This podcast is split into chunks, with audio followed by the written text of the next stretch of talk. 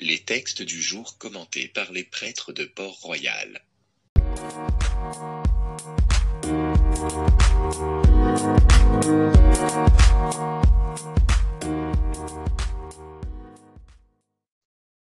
Évangile de Saint Jean au chapitre 12. En ce temps-là, Jésus s'écria Celui qui croit en moi, ce n'est pas en moi qu'il croit, mais en celui qui m'a envoyé. Et celui qui me voit, voit celui qui m'a envoyé. Moi qui suis la lumière, je suis venu dans le monde pour que celui qui croit en moi ne demeure pas dans les ténèbres. Si quelqu'un entend mes paroles et n'y reste pas fidèle, moi, je ne le juge pas, car je ne suis pas venu juger le monde, mais le sauver. Celui qui me rejette et n'accueille pas mes paroles aura pour le juger la parole que j'ai prononcée. C'est elle qui le jugera au dernier jour. Car ce n'est pas de ma propre initiative que j'ai parlé.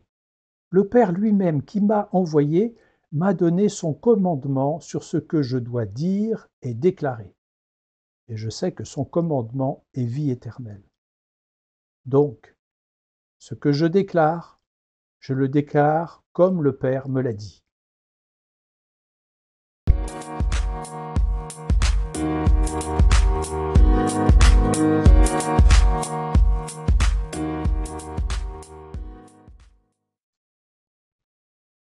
Entrer en intimité avec le Seigneur. Jésus vit uni à son Père. Il vit en intimité avec lui. il explique qu'il demeure en lui et lui en son, père, en son Père. Ce que je déclare, je le déclare comme le Père me l'a dit. Un jour, à Philippe qui semble ne rien comprendre, c'est dans Saint Jean chapitre 14, versets 9 et 10, Jésus développe sa pensée. Tu ne crois donc pas que je suis dans le Père et que le Père est en moi? Les paroles que je vous dis, je ne les dis pas de moi-même. Le Père qui demeure en moi fait ses propres œuvres. Alors, on voit, Jésus se définit comme l'envoyé du Père. Il agit en son nom, il vit de sa vie, et tous deux ne font qu'un. C'est cette profonde intimité que Jésus nous propose, cette intériorité une intériorité qui désigne bien plus que les sentiments. Elle est le lieu secret où habite la vérité, là où demeure Dieu. C'est là que Jésus nous conduit, veut nous conduire. Saint Augustin, euh, à la recherche de Dieu, dira dans ses confessions cette parole célèbre, Mais toi, Dieu, tu étais plus intime que l'intime de moi-même et plus élevé que les cimes de moi-même. C'est à cette profondeur que Jésus nous propose d'être unis à lui, et en étant unis à lui, de l'être à son Père. Pourquoi il dira de nous, dans cette grande prière à son Père, c'est dans Saint Jean chapitre 17, Et moi, je leur ai donné la gloire que tu m'as donnée pour qu'ils soient un comme nous sommes un. Voilà la mission véritable de Jésus, nous faire connaître son Père comme lui le connaît. Connaître au sens biblique du terme, bien sûr, c'est-à-dire être unis, ne faire plus qu'un. Toi et moi, et moi en toi, qu'ils soient un en nous, eux aussi. Jésus nous veut, nous veut donc unis en lui parce que c'est la volonté de son Père. Unis ou bien greffés. Il utilise aussi cette euh, image. Moi, je suis la vigne et vous les sarments. Celui qui demeure en moi et en qui je demeure, celui-là porte beaucoup de fruits, car en dehors de moi, vous ne pouvez rien faire. C'est dans Saint Jean chapitre 15. Finalement, cette intimité, je pense que c'est le mystère même de la Trinité. Mystère dans lequel Jésus nous propose d'entrer, nous fait entrer.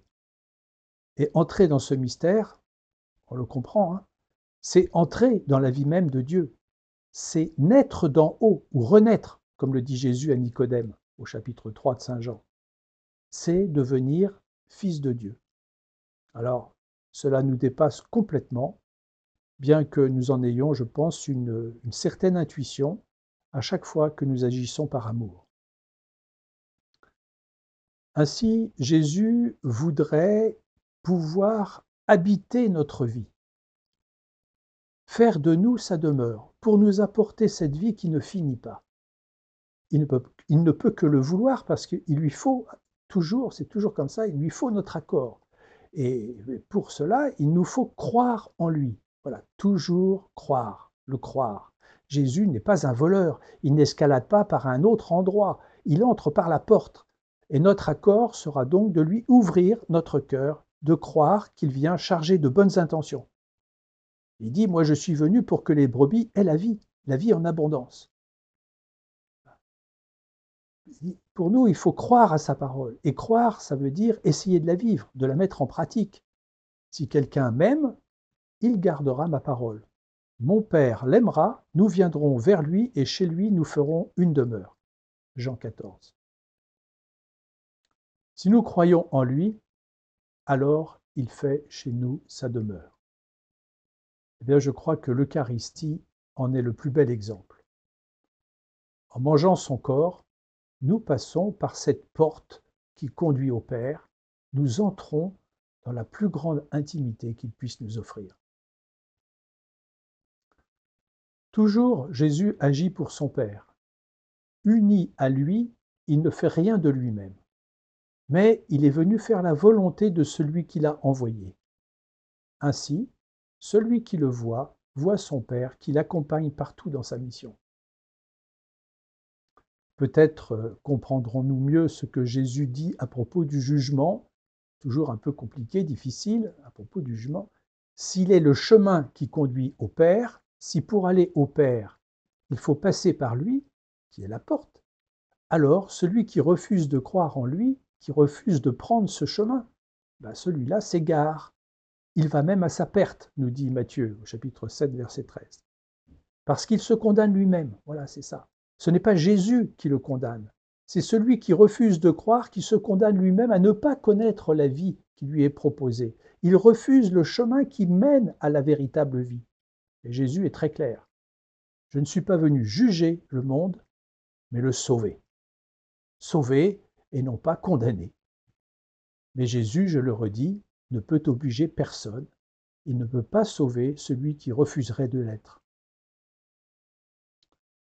Ce que je déclare, je le déclare comme le Père me l'a dit. Celui qui croit en moi, ce n'est pas en moi qu'il croit, mais en celui qui m'a envoyé. Seigneur, donne-nous d'entrer toujours davantage en intimité avec toi, et que le désir de l'Eucharistie que tu fais naître en nous, peut-être encore davantage aujourd'hui, que ce désir de l'Eucharistie en soit le véritable chemin, cette entrée en intimité avec toi. Amen.